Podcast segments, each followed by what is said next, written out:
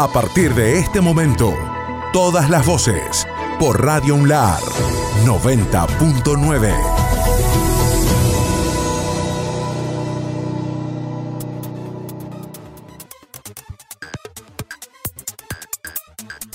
lunes. Amigos y amigas de Radio Unlar, llegamos a este resumen semanal. Como cada sábado, bien, bien temprano, los acompañamos con toda la información. El lunes, en agenda propia, el doctor Gonzalo Calvo, integrante del COE, el Comité Operativo de Emergencias, se refirió a la situación sanitaria en la provincia y dijo, el aumento de casos nos preocupa. Escuchamos. Bueno, la sala de situación epidemiológica eh, que finalizó la semana epidemiológica el sábado eh, muestra eh, que sigue alta eh, la, curva de contagio, sigue en un pico, haciendo como un, nuevo rebrote.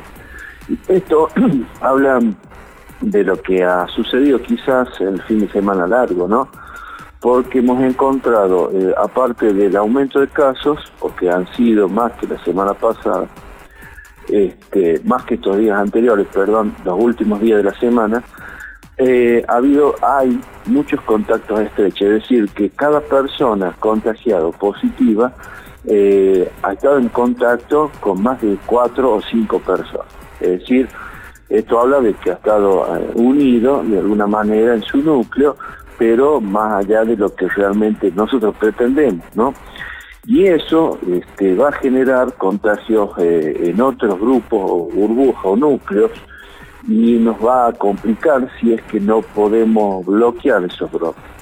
De tal manera que sí estamos enfrentando una nueva situación de aumento de casos en estos días y que realmente nos preocupa porque sabemos que el virus se mueve con la gente, es decir, la gente se mueve, el virus se mueve y ustedes saben que de esas personas nosotros necesitamos cama en un porcentaje que no quisiéramos que aumente para no saturar el sistema. Rolando Agüero sobre la reunión con el gobernador. Va a ser una cruda conversación adelantó el referente de Aproslar Fesprosa en La Rioja y en diálogo con Radio UNLAR. Sí, así es. Eh, nosotros, trabajadores de planta y precarizados del Hospital de la Madre del Niño, fundamentalmente, íbamos a hacer un acampe a partir de hoy, de las 10 de la mañana, en ese hospital. Antes de las 10 eh, nos llama la directora, que allá habíamos tenido una reunión la semana pasada, donde hablamos de los motivos de nuestro acampe en ese hospital, nos llamó y, y, quería, que, que quería hablar con nosotros porque tenía novedades. Bueno, fuimos a su despacho, ahí estuvimos un espacio de media hora más o menos, donde dijo que sí, que había hablado con el gobernador, le había pasado nuestras inquietudes, nuestros deseos, nuestras necesidades, y que el gobernador mañana nos recibía a las 10 de la mañana en la residencia eh, para hablar sobre, por supuesto, la sanidad de la, de la provincia, de la mejora salarial y de fase a planta de personal precarizado. Mm, Salimos, hicimos la, la asamblea, informamos eh, esta novedad, después recorrimos, cortamos la calle, recorrimos algunas cuadras aledañas al hospital, volvimos y nos preparamos para mañana eh, a una reunión con el gobernador donde creemos que va a ser una una eh, cruda conversación, porque vamos a plantear eh, claramente las inquietudes nuestras, los deseos y la realidad sanitaria. Y además del gobernador, por lo que nos dijo la la directora, que va a estar mañana en la reunión, estará el ministro y, y me imagino que otros funcionarios más, ¿no? En un día por delante, Marcelo Paredes, secretario general del CELAR, y Miriam Espinosa, secretaria de Trabajo de la provincia, se refirieron a la firma de un importante convenio entre el organismo provincial y el gremio docente. Escuchamos. Ya a conversaciones, en articulación previa que hicimos con Marcelo Paredes como secretario general del CELAR y todo su equipo de trabajo en aras de crear desde la Secretaría de Trabajo, que es el organismo de aplicación, ¿no es cierto?, alianzas estratégicas con el sector sindical, tendiente fundamentalmente a la, primero a la capacitación en algunos aspectos de todo el sector docente de la provincia, como lo es, por ejemplo, el convenio 190 de la OIT, que es un ambiente laboral libre de violencia y de acoso, y también que ellos sean, el sector docente de nuestra provincia, agentes multiplicadores de nuestra lucha cotidiana que tenemos en la lucha contra el trabajo infantil y la protección del trabajo adolescente.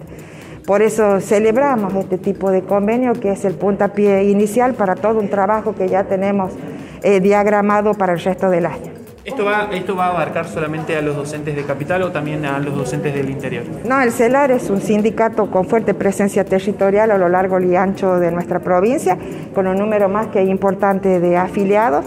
No obstante ello, va a estar dirigido a sus afiliados y también a los docentes que no estén afiliados, pero que tengan interés en las distintas este, actividades que vamos a proponer de manera conjunta. Como decía la secretaria, para nosotros es fundamental, es este, muy importante este, este, firma este convenio, teniendo en cuenta, bueno, eh, como decíamos, ¿no? un punto clave que es entrar en rigor ya en derecho internacional con la OIT, el, convenio 190, las recomendaciones 206, que lo venimos trabajando ya a nivel internacional eh, desde lo que es la Internacional de la Educación y bueno, nosotros a través de la Confederación de Educadores Argentinos, también a nivel nacional, este, trabajándolo. Y en este caso, bueno, el CELAR, eh, en esta firma de este convenio, llevándonos adelante eh, con la capacitación que se va a realizar de la misma forma que venimos este, realizando las capacitación a nuestros compañeros, compañeras, que tienen que ver con lo que es a nivel virtual, ¿no? Hasta que podamos salir de esta pandemia, podamos eh, después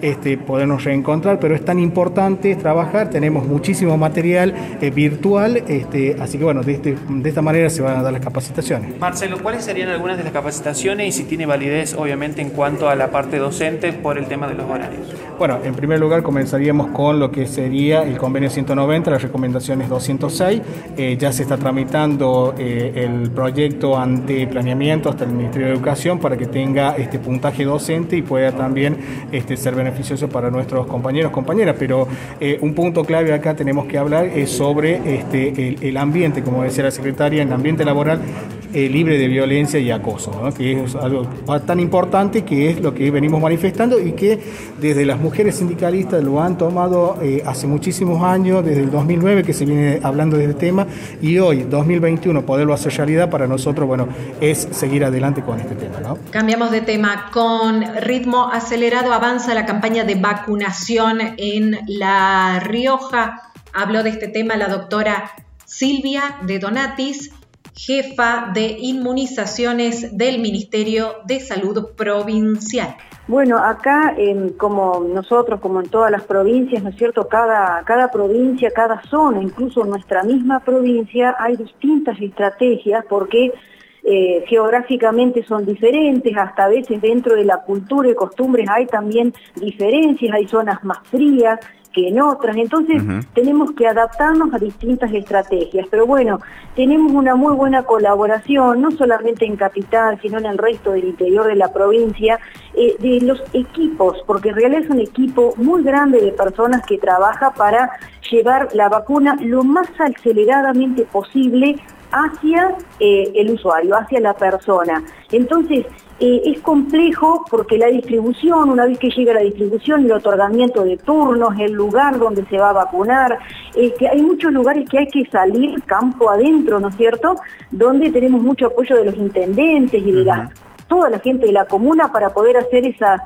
ese, digamos, casa por casa y esa búsqueda activa eh, en el interior. Pero sí, a medida que van llegando eh, mucha cantidad de dosis, vamos acelerando el ritmo como corresponde, porque nuestra idea es eh, no tener las vacunas guardadas, sino lo más rápido que se pueda acelerar esta, este proceso, ¿no cierto?, de vacunación eh, donde acá tenemos una logística muy importante de distribución, de entrega de turnos y de eh, aplicación de las vacunas, que bueno, es muy rápido, pero recibimos una cantidad muy, muy importante, casi 45 mil dosis en cuestión de unos 15 días. Entonces, eso nos obliga a también acelerar el ritmo, incluso sábado, domingo, fines de semana largo, eh, vio que no paramos. Así que eh, bueno, estamos muy contentos porque pese a nuestro trabajo acelerado, estamos llegando rápido a la comunidad, que esa es nuestra idea. En el ámbito deportivo, en un día por delante, nuestros compañeros tuvieron la posibilidad de dialogar con Gabriel Sosa, el atleta paralímpico que representa a la provincia de La Rioja en el mundo. Haber llegado a Tokio 2021 ya es un logro, pero quiero ganarme una medalla, dijo el destacado deportista riojano en Radio Unlar. Con solo llegar ahí ya es un logro bastante grande para mí, pero eh, no, te, no te puedo negar que el, el, el agarrar una medalla, aunque sea de bronce, de plata, eh, ya eso ya sería un golazo, ya que este, yo ahora actualmente estoy como, como número 6 en el mundo y, voy a, y voy a estar compitiendo con los cinco mejores que están adelante mío en la misma prueba, o sea que eh, no voy a tener muchas chances de, de, estar metido, pero no digo no digo que sea imposible, o sea, eh, es cuestión de que yo un día, justamente el día de la competencia, me levante de buen humor y diga, hoy hoy la voy a romper, hoy voy para medalla y voy con todas las pilas y y, quién sabe si justo, si justo ese día se logra lo que lo que lo que más todo lo que más todos deseamos no solo yo sino todo un país no el, el, poder eh, traer una medalla para para la Argentina Cambiamos de tema. Miguel Rodríguez, uno de los delegados de UTA en la empresa San Francisco, advirtió que hay expectativa y temor ante el proceso de acuerdo por la finalización del vínculo con la firma. Los pormenores en 90.9. Hemos hecho, este, hecho, una reunión, digamos, con, con, los compañeros, los cuales uno de ellos preguntó si, si, si, no, si era conveniente venir con la familia. Se dijo que sí, para que este, la sociedad se dé cuenta la cantidad de gente perjudicada por, por esta situación, ¿no es cierto? A lo que venimos nosotros aquí ya estamos en el punto final del acuerdo con el tema de los empresarios. Este, y, el temor que por ahí tenemos que al, haber varios representantes, al haber varios abogados, este, uno de ellos, cualquiera sea, este, llegue a algún tipo de acuerdo con la empresa para sus representados y pida levantar la medida cautelar que tiene la justicia para no mover las unidades. Este, en caso de que así fuese, este, con el arreglo de un porcentaje de los compañeros, se podrían llevar las unidades para, Buenos Aires y el resto de los compañeros quedaríamos aquí sin, sin esta garantía, si se quiere decir, a la cual nosotros nos agarramos para, para solucionar el problema de todos, ¿no es cierto? ¿En qué etapa está justamente el acuerdo y las negociaciones? En estos momentos, en estos precisos momentos, están los diferentes abogados en el juzgado laboral tratando de llegar a, un acuerdo con el empresario, con no sé si estará la doctora Fon, este, para ver si se llega a algún tipo de acuerdo económico que, que, sea acorde a, los siete años que tenemos trabajado. Miguel, ¿y cuáles son los tres abogados que están con, el, con este trabajo? Está la doctora Cecilia Córdoba, que es la, abogada que, representa a, la gran mayoría de compañeros que se han ido cuando lo, puso el gobierno, digamos, la doctora. Este, está el grupo del doctor eh, Tarchini y el grupo nuestro, que es el del doctor Emilio Pagotto. Este, creo que hay otro abogado que no recuerdo en este momento, pero, pero creo que son cuatro, cuatro o cinco abogados. ¿Y cuál es el porcentaje que ustedes están peleando y el conflicto con, las justamente unidades? No, o sea, el, porcentaje lo maneja el abogado, digamos. Lo que nosotros pretendemos es que sea este, eh, una suma acorde, digamos, a, lo que nos corresponde. Si vamos por ley y vamos a lo que es un juicio por indemnización, este, ahí lleva los agravantes de la doble indemnización por el tema de la pandemia y, varios ítems más, ¿no es cierto? Que es una suma bastante elevada. Esto no es indemnización, vendría a ser un acuerdo por el haber cerrado las puertas de la empresa. Entonces lo que queremos nosotros es que sea este, una, una suma acorde a, nuestra necesidad y a lo que nosotros pretendemos, que creemos que, es lo que nos corresponde.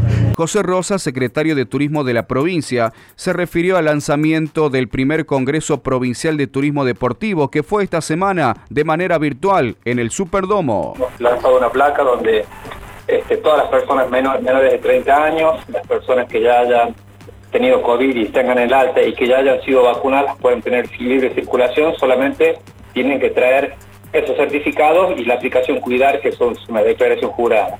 Para que quienes no estén en ese rango, que es un rango muy chiquito, este, solamente un test, este, ya sea un test antígeno negativo, ya sea un PCR o un test rápido, para poder ingresar a la misma, y también lo que es la reserva hotelera.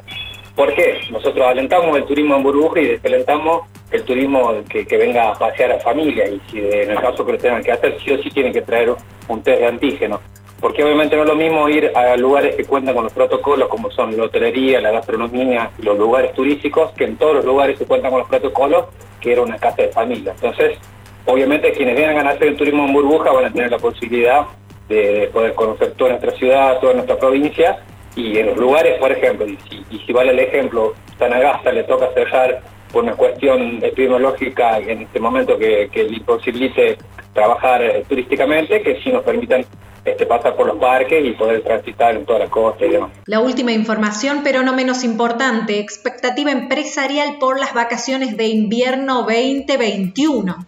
En diálogo con 90.9, el presidente de la Cámara de Hoteleros y Gastronómicos de La Rioja, Julio Ludueña, Afirmó que el sector está con mucha ansiedad y buenas expectativas en el sector por la apertura turística durante las vacaciones de invierno. Realmente, bueno, eh, con muchas expectativas, con mucha ansiedad eh, por esta apertura, después de un año y medio prácticamente estar cerrados, eh, poder habilitar de a poco el tema turístico para la provincia, es, es una fortuna importante. Así que esperemos que nos vaya muy bien, esperemos que podamos empezar a trabajar.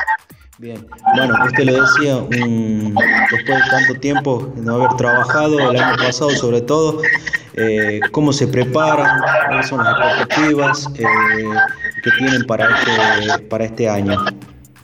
Mira, eh, sin lugar a dudas que la, gastronomía y la hotelería se vienen preparando desde ya hace muchísimo tiempo, se han instrumentado los protocolos que correspondían, eh, los tenemos muy aceitados, sabemos perfectamente cómo hacer para cuidarnos, sabemos perfectamente cómo hacer para que el visitante esté tranquilo, esté cómodo, esté bien. Ahora, la expectativa, por supuesto, siempre es la más importante, pero también con suma prudencia, sabiendo que no solamente depende todo de los permisos y demás, sino que también la economía el miedo, ¿eh? Eh, uno de los factores importantes que a la gente por ahí le está quedando. Bueno, eh, queremos decirle que no tenga miedo, queremos decirle que venga, que disfrute de todos nuestros paisajes, nuestros lugares y que pueda llegar a hospedarse y, comer en cualquiera de los restaurantes o, bares o cervecerías de la provincia. En cuanto a los parques de hoteles y gastronómicos, ¿ya han tenido contactos con ellos? ¿Cómo van a trabajar? Y además de las reservas que están teniendo. Eh, en este momento estamos teniendo reserva, estamos pidiendo eh, la información a los distintos hoteles y demás, y fundamentalmente a la zona del Berbejo, la zona de Termas, que son eh, los lugares que quizás más está reclamando la gente. Pero sin lugar a dudas que La Rioja, siempre la cabecera departamental, es fundamental porque todos llegan por acá. Entonces, ahí, por suerte, hoy en día ya tenemos una ventaja muy importante que antes no contábamos. Primero, a través del Ministerio de Turismo se han realizado inversiones importantes que hace que la gente ya no solamente utilice la capital como un lugar de paso o de estadía de un día, sino que realmente tenemos muchos atractivos, muchos lugares donde la gente va a poder visitar, va a poder estar y demás. Se habilita el, día 7 lo que es el paseo cultural con eh, el kilómetro cero que se le llama, que es el, lugar eh, sobre explotación de lo que ha sido la, vida de los dinosaurios y demás, eh, un elemento muy importante para toda nuestra provincia para poder hacer que la gente pueda llegar a venir y disfrutar de eso. Matías Vaca, secretario de Turismo del departamento Chilecito, se refirió al aniversario 117 del emblemático cable carril. Sí, nosotros nos hemos propuesto una, por lo menos una actividad diaria que tiene mucho que ver con las actividades virtuales por la situación sanitaria que estamos atravesando eh, y que además tiene dos perfiles, ¿no? Por un lado, una, un perfil interno que busca seguir eh, eh patrocinando, seguir vinculando a la comunidad con el patrimonio cultural, con el patrimonio natural, entonces estamos hablando de concursos de dibujos eh, virtuales, estamos hablando de eh, poesías de los diferentes poetas de Chilecito, con las cuales vamos a armar después un podcast eh, específico sobre el tema.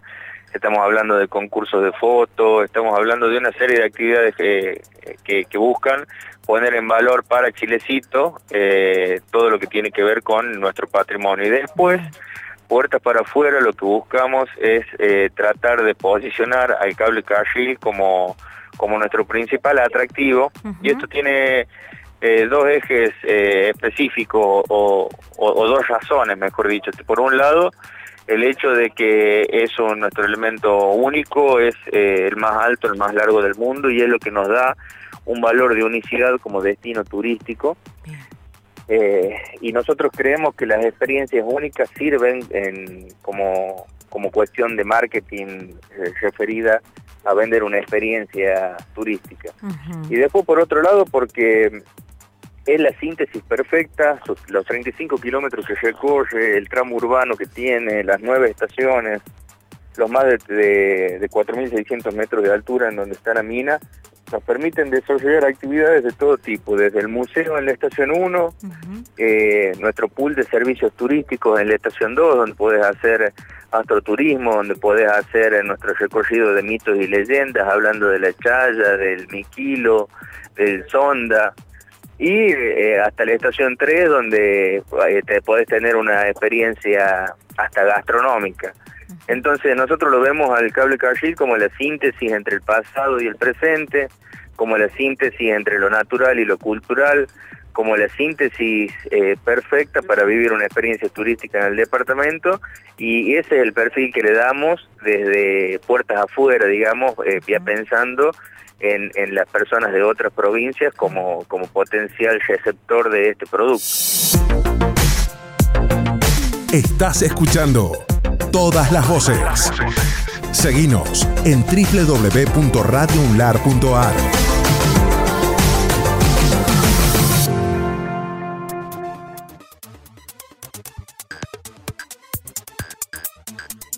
martes. Bueno, señoras y señores, llegamos al martes en Radio Unlar con mucha información. En agenda propia, nuestros compañeros realizaron una entrevista emocionante, fascinante, una historia de vida impresionante. Gustavo Peña es el papá de Salim Peña. Dio su testimonio justamente sobre lo que es nada más y nada menos que esta joven prometedora en su rubro. Silly es argentina pero nunca perdió su origen lo compartimos. Bueno, básicamente el volteo es una disciplina de, de los deportes ecuestres que no es tan difundida.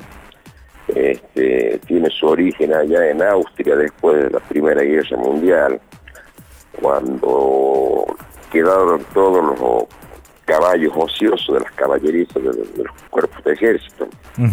por, por, eso denominaban este, eh, eh, ejércitos de caballería, casualmente porque tenían caballos.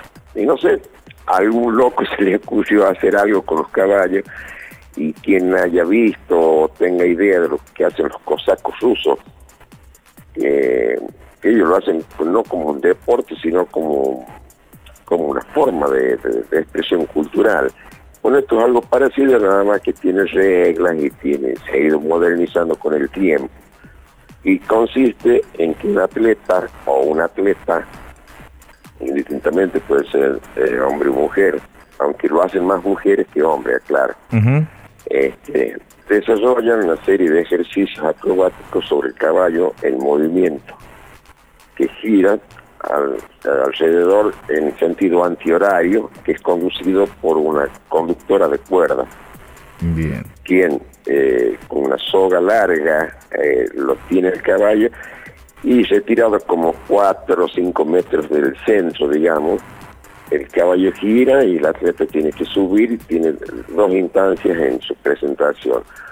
Una que son los ejercicios obligatorios, que es común para todos los atletas que concursen o participen en el evento, y después una coreografía libre, donde se interpreta con una música de fondo que elige el atleta y trata de desarrollar en un minuto, porque eso es lo que dura, en un minuto y te tocan la campanita para que te vayas. Bien, eh, bien. en una coreografía llegan a desarrollar hasta 10 o 11 ejercicios, los más avesados. ¿eh?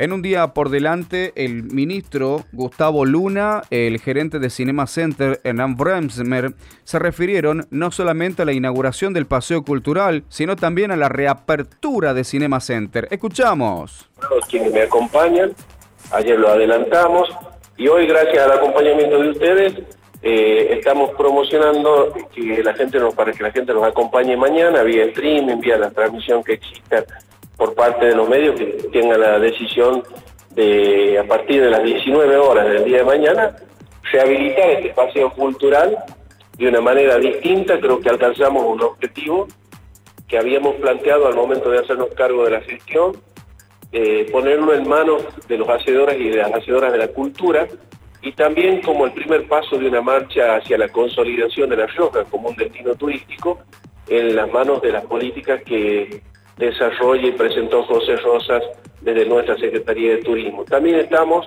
acompañados por eh, quien tuvo a cargo la obra, que es la compañera Valeria Soriano, la arquitecta, y es nuestro secretario de Juventudes y la Dirección General de Cine, que son pilares fundamentales también en el desarrollo de las políticas que define nuestro ministerio.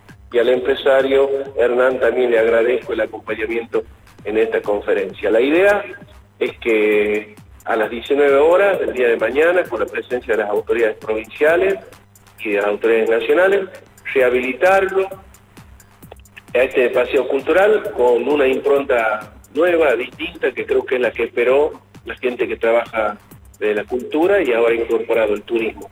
Queda habilitada una sala sobre la calle Belgrano, eh, enorme, la primera sala, la han reclamado durante toda la vida los artistas visuales. Es una sala enorme, una de las más grandes del norte, que sirve como tienda también para la venta de todas sus obras. Y el patio que no está techado, que está a la izquierda mía, a la derecha de ustedes, va a recibir el nombre de Patio de las Culturas, que ya seguramente si a partir de mañana la gente lo va a poder eh, disfrutar.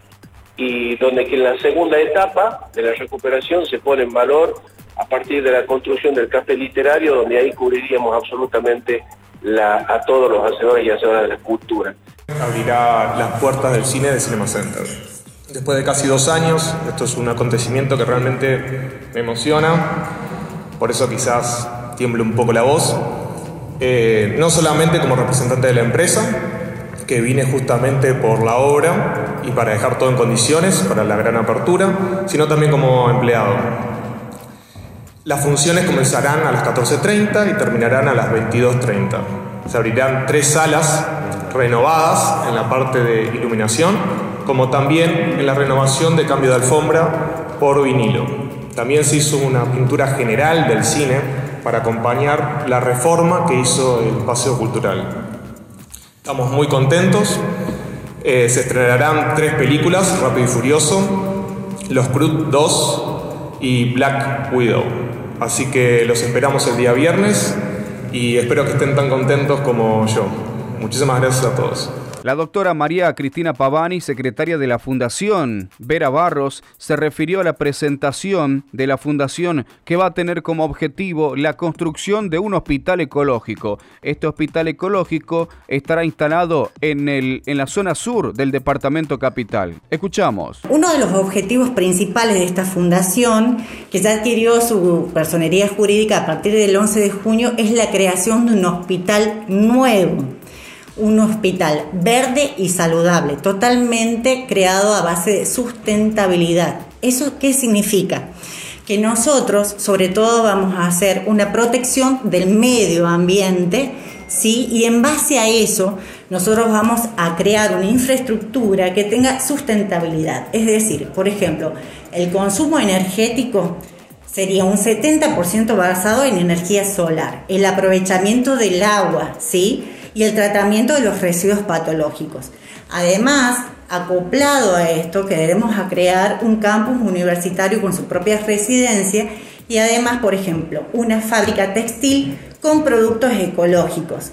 Además, una oficina de justicia, porque los, los problemas principales a subsanar, los objetivos principales son salud, educación, justicia y, bueno, y el bienestar psicosocial de toda la ciudadanía riojana. Doctora, y después eh, de la reunión con el ministro y el gobernador, ¿le dijeron cuándo va a comenzar precisamente la obra, si hay un plazo estipulado? Y ahora estaríamos con el proyecto para este año y seguramente el lanzamiento de la construcción sería para el año que viene. Este sería un nuevo hospital en un nuevo lugar. Es un nuevo hospital, un nuevo lugar que constaría con una capacidad de 400 camas aproximadamente y sería, este, eh, creemos, con las posibilidades que puede ser un lugar apropiado a la zona sur.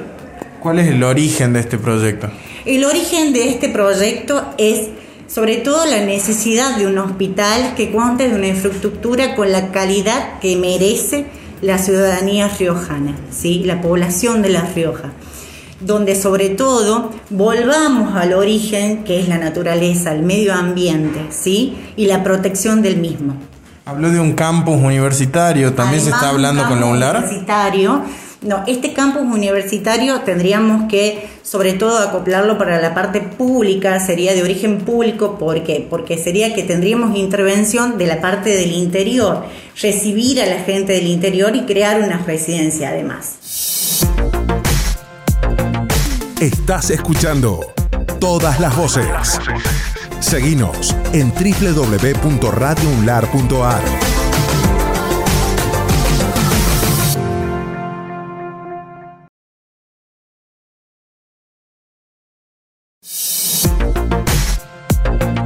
Estás escuchando todas las voces. Seguinos en www.radiounlar.ar.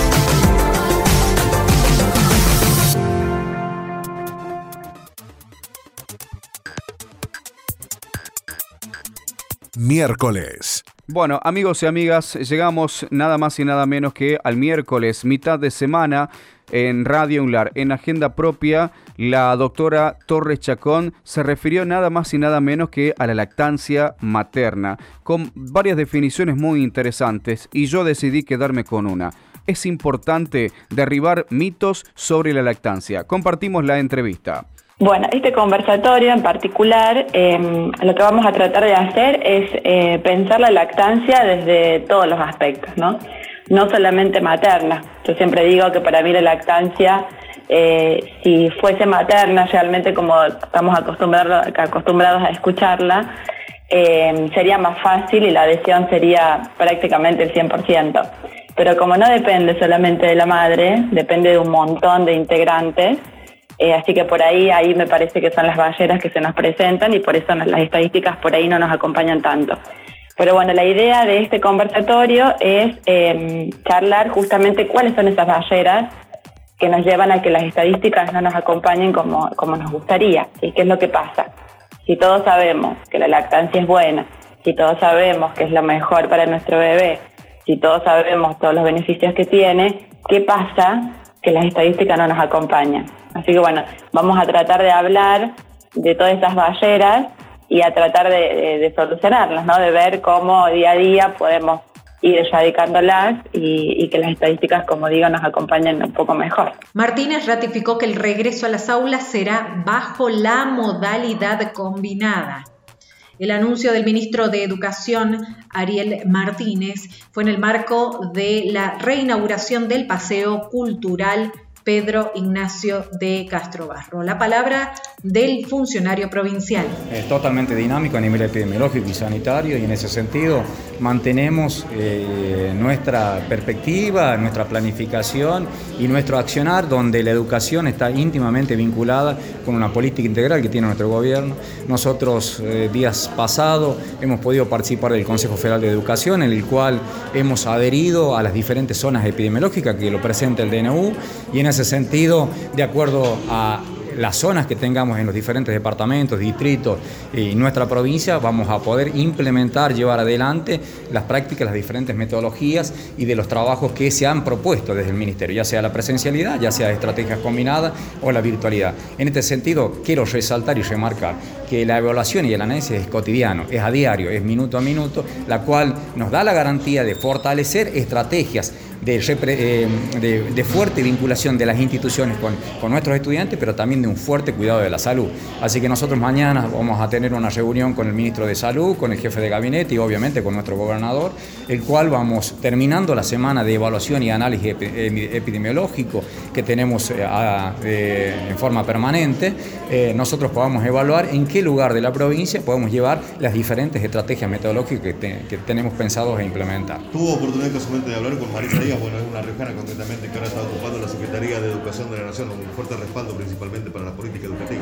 Mm, una compañera, una amiga, una riojana de adopción que está referenciada al sistema educativo con mucha capacidad profesional, pero con un gran compromiso personal por el sistema educativo. Y el acompañarla, el poder acompañarla con el gobernador, es distinguir un reconocimiento personal a nivel nacional como referencia de la educación eh, a nivel eh, nacional. Para nosotros es muy, muy importante por su persona, pero también es muy importante porque siempre hay un vínculo cercano, directo del trabajo conjunto, del trabajo colectivo, de la política federal que permanentemente se está aplicando y se está implementando del Ministerio de Educación de la Nación. En un día por delante, Ana Laura Díaz, voluntaria de la Fundación Sí, se refirió a la colecta de ropa y frazadas que viene impulsando esta agrupación. Escuchamos. La colecta de invierno que realiza Fundación Sí La Rioja todos los años consiste en recibir donaciones de frazadas, ropa de abrigo, de mujer, de hombre y de niño y también de calzados de todos los talles.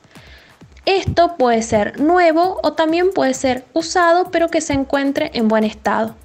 Debido a las circunstancias que ya todos conocemos, pedimos a la sociedad que todo lo que quiera donar debe estar limpio, clasificado y etiquetado para luego coordinar la entrega de la donación.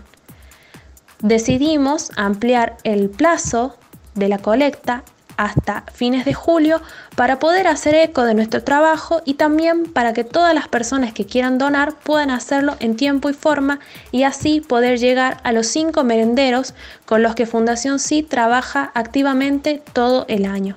Alrededor de 40 a 60 voluntarios son los que se encuentran ahora trabajando todo el año de manera activa en los múltiples proyectos que presenta la Fundación y también invitamos a cualquiera que quiera ser voluntario y conocernos un poquito más, nos puede escribir en las redes sociales, en Facebook nos encuentran como Fundación Sila Rioja y en Instagram también nos encuentran como Fundación Sila Rioja. Cambiamos de tema, el diputado provincial Juan Carlos Santander informó eh, que buscan la modificación de una ley para evitar la falsificación de duplicados de recetas y además propone un código de barras para disminuir de esta manera el consumo indebido de psicofármacos, los pormenores a través de 90.9. Nosotros hemos sancionado una ley, en realidad hicimos una modificación de, una, de una ley este, que lo que hace es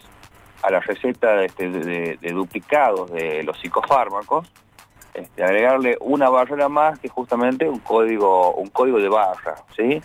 Porque bueno, lo que se ve de, de los psicofármacos, este, dentro de, ese grupo tenemos los antidepresivos, después tenemos lo que son las benzodiazepinas, que para que todos conozcamos este, o, nos encontremos en, la misma sintonía, por ejemplo, con una CEPAM, ¿sí? Que es el más famoso dentro de los de sí. Bueno, de estos psicofármacos, este, la verdad que este, nos pone en alerta el, gran consumo este, y el abuso que hay de esta, de esta medicación este, en La Rioja y por supuesto en Argentina. Argentina es uno de los países con mayor consumo de, psicofármacos en el, en el mundo. Entonces, bueno, es algo preocupante porque, bueno, de acuerdo a la edad, los jóvenes, por ejemplo, lo usan si querés, eh, decirlo de alguna forma como, como recreación, este, lo, lo, lo mezclan con, con, otras sustancias como el alcohol, la famosa jarra loca, este, y por supuesto que, trae sus efectos este, adversos, este, de ya pérdida de, este, de, la conciencia, este, intoxicación, que es la segunda causa de intoxicación de consulta por guardias por mm. intoxicación, intoxicación es justamente esta mezcla entre el alcohol y los psicofármacos. Perdón, perdón doctor, quiero detenerme allí. La segunda, eh, el segundo nivel de consulta, justamente este, tipo de cuestiones, eh, eh, ¿estos son a, nivel nacional o a nivel provincial, doctor? A nivel nacional. Mm. Bien, a nivel, nacional. eh, son todos estudios a nivel nacional, del, tanto de este del Cedronar como otros organismos que, se dedican a, hacer este tipo de, investigaciones y hace poco salió un artículo, hace un par de, este, meses, este, bueno, justamente menciona y pone en alerta todo lo que este, este, estamos charlando en este momento. Eh, después que el consumo a mayor edad, ya por otras cuestiones, ¿no? Por, este, no por descansar bien, por ansiedad, eh, empiezan a, consumir ansiolíticos por ahí la primera vez, este, lo pueden hacer bajo, lo hacen bajo una receta, bajo indicación del profesional que es el psiquiatra, pero que después ya lo, lo consumen este, y lo consiguen este, sin, la, sin, la indicación del psiquiatra. Y verdad que estas son drogas que generan este, dependencia y generan tolerancia. Primero, ¿qué quiere decir dependencia? Que este, ya empezás a necesitar de esa medicación para sentirte este, en, la forma que vos querés sentir. y, y, tolerancia que cada vez necesitas más medicación para poder este, sentir ese efecto. Y, el mayor problema es que, por ejemplo, esto, esta benzodiazepina eh, ya se está viendo que produce este, demencia senil a mayor a, edad más temprana.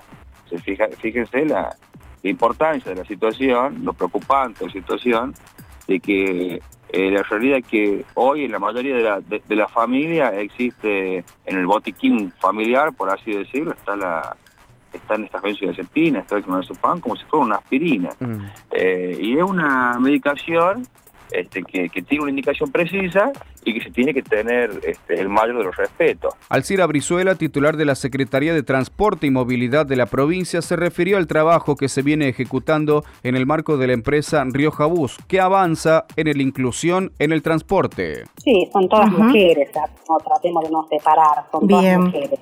Este, son sí, alrededor de 30, ya tenemos en, realidad un 30% del total de lo que se necesita de choferes. Eh, hoy, el día de mañana, van a culminar las capacitaciones, ya está todo el personal, también con la parte de protección seguro, que es un, es un vehículo que viene desde Buenos Aires y están con un simulador, que son una prueba de manejo. Eh, eso están también terminando. Los nuevos nuevos choferes, tanto hombre como mujer, están terminando en el día de mañana y ya cerramos esa capacitación. Así que la verdad que muy contento, tenemos tenemos ya bastante gente preparada y estamos a la espera de que nos entreguen también los otros 10 micros que estarían y con eso completaríamos 20 unidades más, digamos, 0 kilómetros a la flota de Rioja Bus. Seguramente para fin de mes, primeros días de agosto, estaríamos lanzando las nuevas líneas. Se ha demorado, las, queríamos hacerlo ahora para el 1 de julio, en realidad teníamos programado, pero se demoró a raíz de que, bueno, la pandemia tuvo que cerrar todas las industrias en la provincia de Santa Fe, Rosario, bueno, varias provincias, eh, por los altos contagios que tuvo la planta, más que todo de Sur Marco Polo. Así que bueno, se ha demorado la entrega de la flota, pero este, creemos que en una semana más podemos retirarlo. Cuando lleguemos a La Rioja, esos, esos micros se tienen que equipar con la tarjeta eh, Sirve. Eh, para que puedan ya salir a la calle y poder funcionar. Trabajadores de la DGIP exigen el pase a planta. Dialogamos en Radio UNLAR con uno de los trabajadores, Iván Luján, quien brindó los detalles al respecto. Y actualmente yo tengo seis años. Seis años. Sí, eh, y hay chicos que con distintas así antigüedad mm. que, están ahí pero somos uno de los más antiguos ahí estamos trabajando. Y no tan solo los que estamos eh, son los que están en, Casa Central, sino también en distintos departamentos, también de acá de la, de la provincia de La Rioja. Eh, en realidad, eh, nosotros en forma pacífica en otras ocasiones hemos tenido contacto con reuniones ahí con, gente que estaba en, el gobierno anterior, también con el actual gobernador Ricardo Quintela, cuando él era diputado, y nosotros le presentamos nuestra situación y bueno, manifestamos en, forma pacífica siempre eh, este pedido, que en realidad eh, es, un derecho que, tenemos los trabajadores y que siempre, bueno, fueron ahí eh, prometiendo esto y siempre fueron teniendo ahí, como se dice, cajoneando mm. nuestra, nuestra situación y ahora, bueno, no, nos vimos obligados a, poder salir a los medios a, hacer sentir nuestra, nuestra protesta en, todo esto.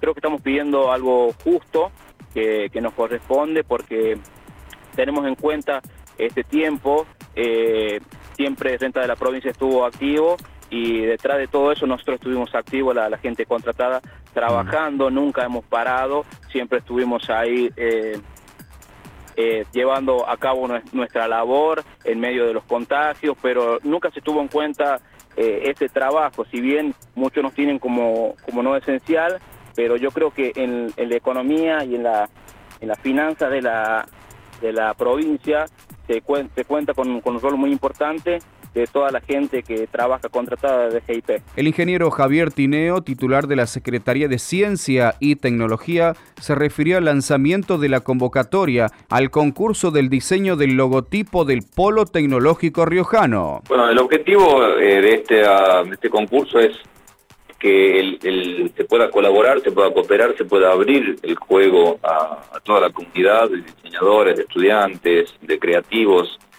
para proponer un logo, un isologo, para el Polo Tecnológico de La Rioja, que ha sido creado por ley el 29 de abril y que está en proceso de constitución. Queremos que se convierta el Polo Tecnológico en una plataforma de servicios, de conocimiento, que vincule y que articule al sector académico con el sector productivo, el sector de la economía, el sector científico, digamos, esta sinergia la que estamos buscando en el Polo, y queremos que esa, esa, esa, esa imagen, esa representación quede plasmada en un isólogo. Nosotros podríamos haberlo contratado con una empresa una agencia a partir de un concurso de precios, como dice la ley, pero elegimos hacerlo por un concurso para que justamente puedan participar todos los jóvenes y buscar eh, de qué manera los propios riojanos este, ofrecen una mirada sobre lo que significa este, esto que es básicamente una plataforma de servicios para el futuro, ¿no? Así que estamos entusiasmados en poder darle la mayor difusión, esto va a ser hasta el 30 de julio, la recepción de las propuestas.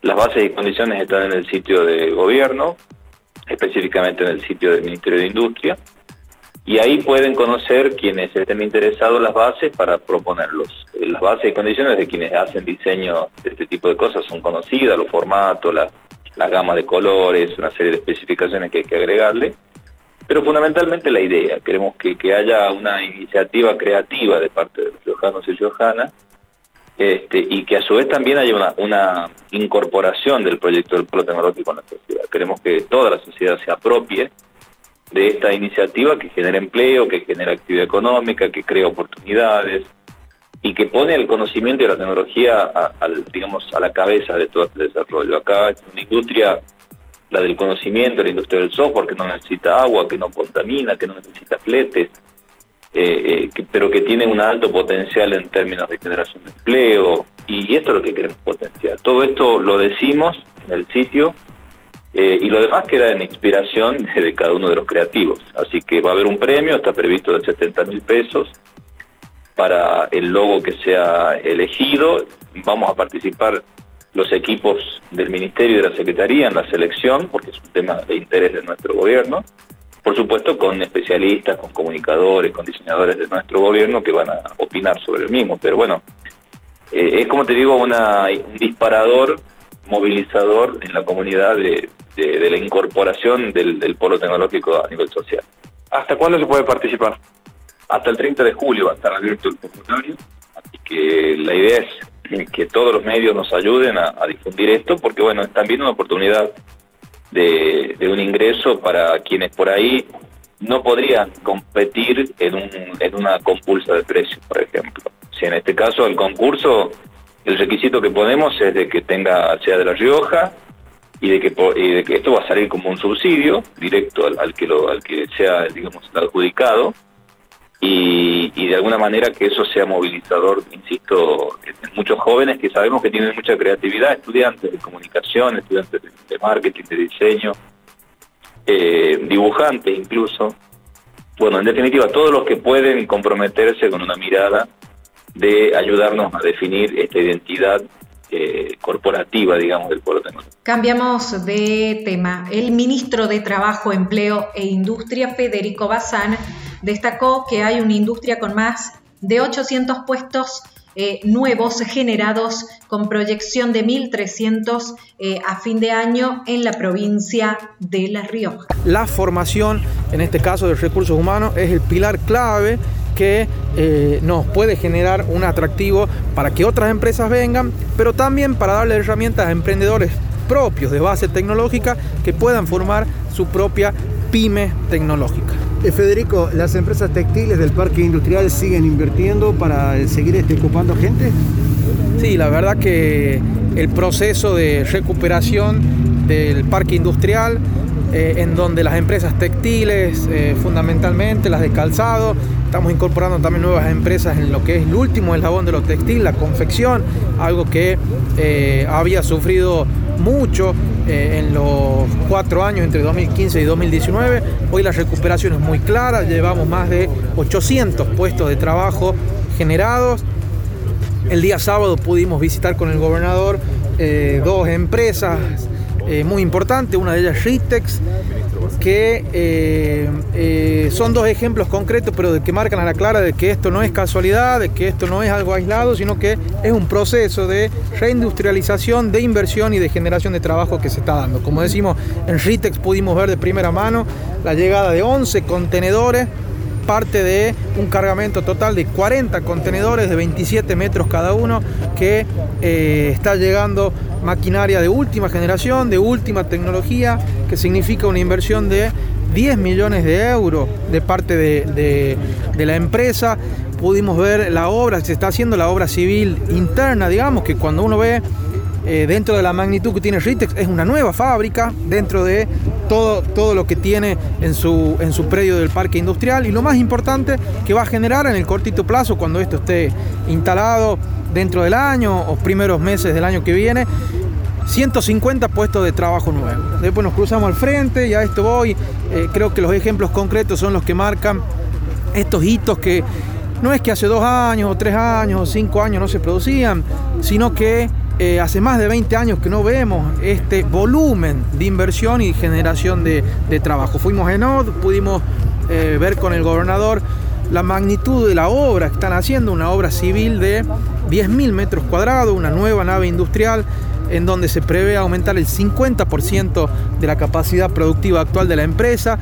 Y de nuevo, lo más importante para nosotros, la asociación con la generación de trabajo. Esta nueva planta que eh, lleva un ritmo muy importante, que también se prevé inaugurarla dentro de este año, genera 180 nuevos puestos de, de trabajo.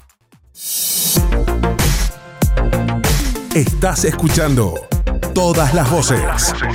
Seguinos en www.radiounlar.ar.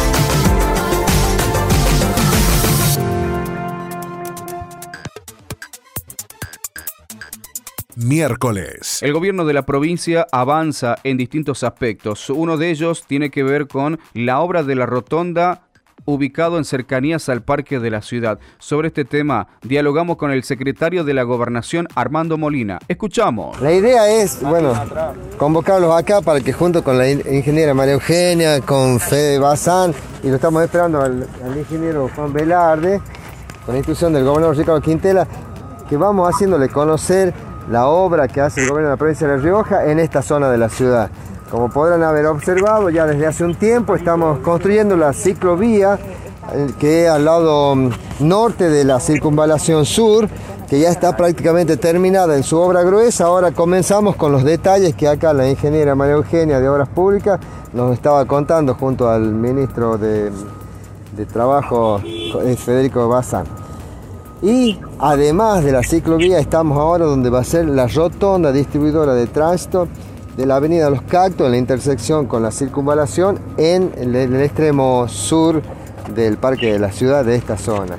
Es una obra con una visión post-pandémica, en virtud que la gente, cuando pensamos en esta situación hace un año, en virtud de eso hoy se cumplen 572 días de gestión y 481 días de cuarentena, cuando comenzamos la administración de esta cuarentena, pensábamos en la post-pandemia, de este mundo que se sabe verde, ecologista, de reciclado, de los, jóvenes cómo van a necesitar en nuestra sociedad, mujeres y varones van a necesitar los espacios para, para poder desarrollar su vida.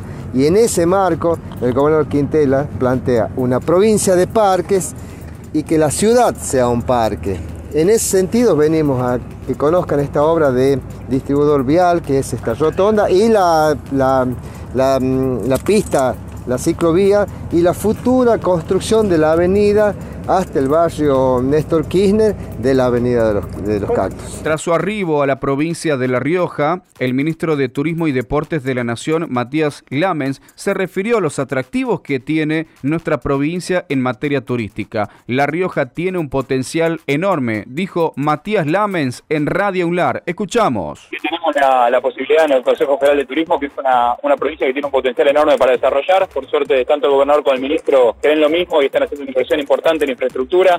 La Rioja tiene, tiene que crecer simultáneamente en infraestructura turística y también en promoción. Por eso estamos trabajando junto, junto al gobernador, junto al ministro, para, para instalar definitivamente La Rioja como uno de los grandes destinos de la Argentina. Han, han, firmado un convenio para la libre circulación y así fomentar el turismo también. El decreto para recibir turistas, por supuesto, con toda la, con todos los requisitos adicionales del caso que exige la situación, que exige la pandemia, pero, pero contento de, de poder empezar esta vuelta a la normalidad. El proceso de vacunación nos tiene todos muy entusiasmados. En junio vacunamos más de 8 millones y medio de argentinos y argentinas. Hace pocos días tuvimos ayer un nuevo récord, casi 500.000 personas vacunadas en un día. Eso nos da una, una muy buena perspectiva, nos ilusiona, nos hace pensar que falta poco para, para, volver a ser felices, para tener la vida que teníamos antes de la pandemia. Jueves. Bueno, señoras y señores, llegamos al jueves, último día hábil de esta semana corta. En agenda propia, Patricia Herrera, secretaria de Culturas de la provincia, se refirió a las propuestas que se ofrecen desde el sector, una amplia agenda en estas vacaciones de invierno, que ya comenzaron. Escuchamos. Sí, así es. Eh, estamos preparando una agenda que, que ha comenzado esta semana eh, vamos a continuar con algunos programas que se desarrollan de, manera virtual, como lo es Culturas en Vivo, eh, ahora Culturas en Vivo en, vacaciones, un formato de streaming que permite eh, volver a, esos espacios musicales. Esto lo grabamos y generamos el audiovisual en, el espacio 73, eh, buscando la diversidad en las propuestas eh, en cada semana y hemos incorporado eh, propuestas para niños y niñas eh, para que también puedan disfrutar desde su casa y de manera cuidada muchos momentos en, en, familia. También hemos generado una propuesta presencial con distintos talleres con la Escuela Provincial de Títeres en, en el barrio de Acampis, eh, una propuesta en un, marco de, un eh, formato al aire libre, eh, en el cual se necesita una inscripción previa a través de la página de culturas, culturaslarrioja.gov.ar, en donde bueno se les reserva el lugar y junto a todo el equipo, a Cintia y Hernán, con los elementos eh, incluidos, eh, pueden formar parte de, estos momentos de talleres de construcción eh, de títeres, que además, bueno, continúa para los adultos la capacitación, porque también hemos encontrado en la demanda de,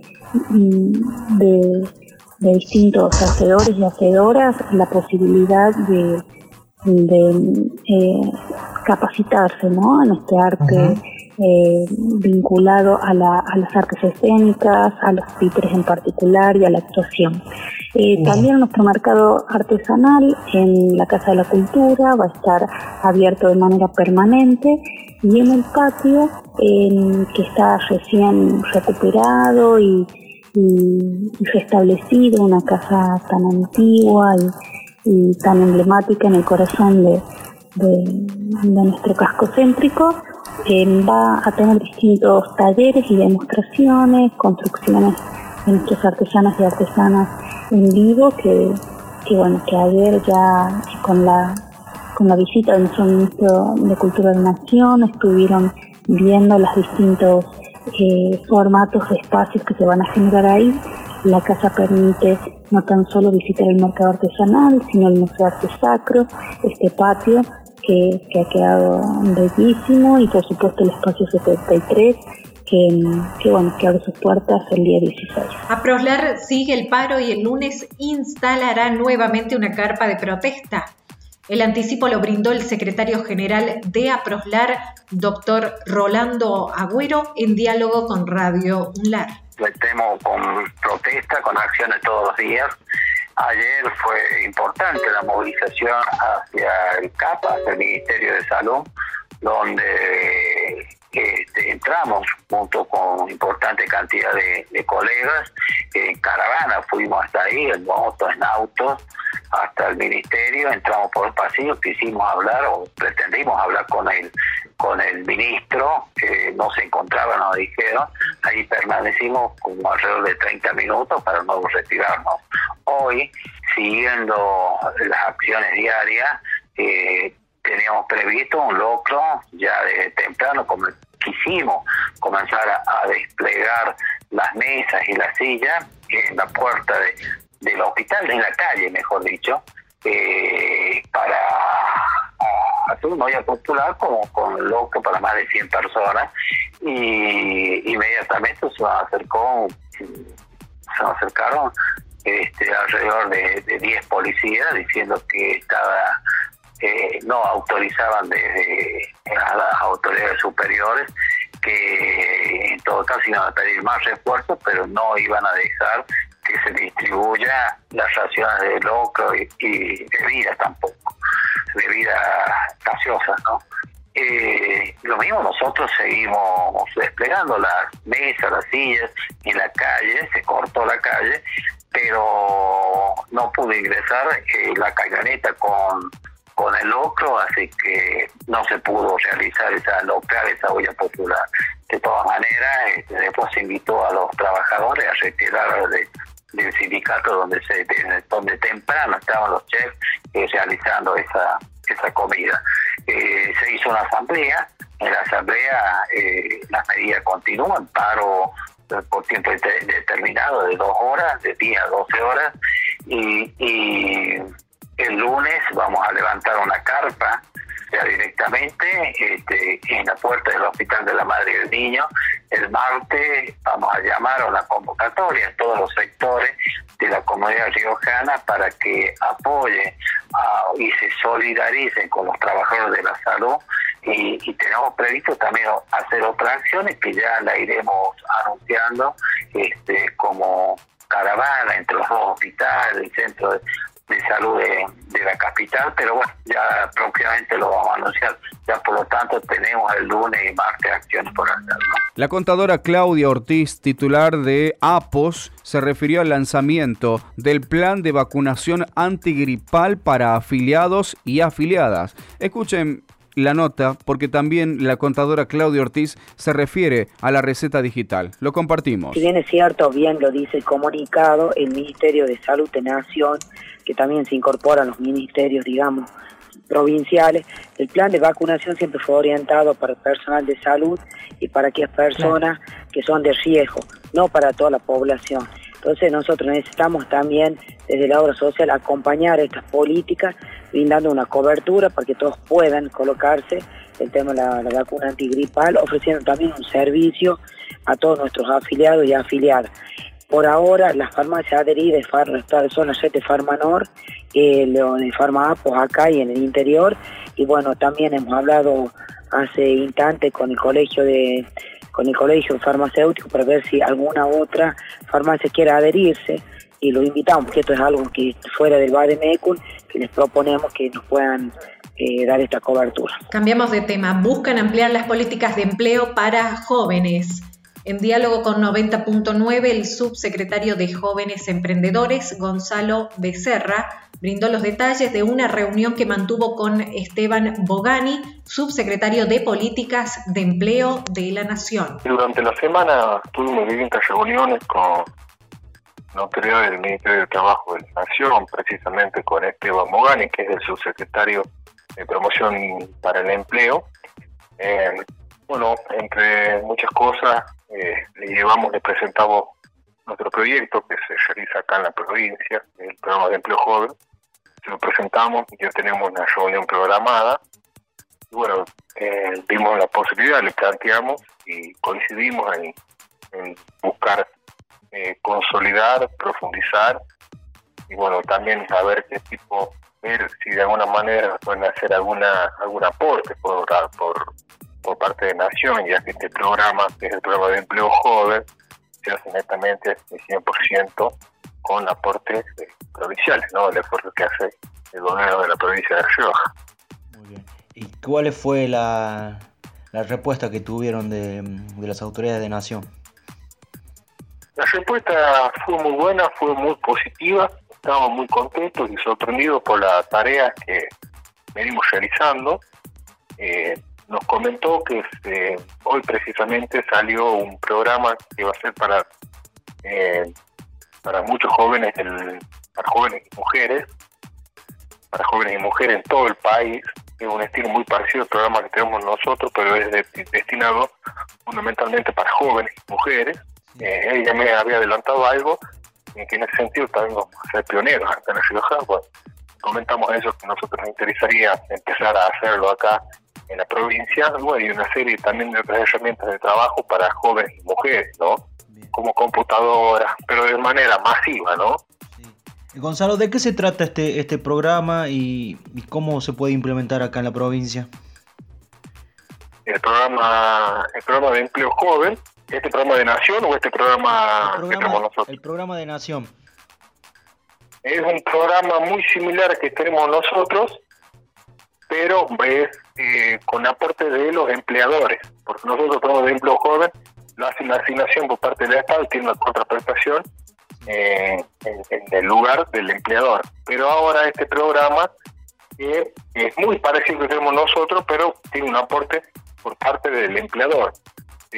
Y, eh, y, se, y se aumentaría un poco en lo que, eh, lo, que va a aportar el Estado en manera compensatoria, digamos, para que un poquito más la escala de salario o del beneficio, ¿no? Amigos y amigas, este fue el resumen semanal en Radio Unlar. Sigan prendidos a la sintonía de 90.9, a cuidarse y a quedarse en casa. Buen fin de semana. Estas fueron todas las voces de la semana informativa de Radio Unlar.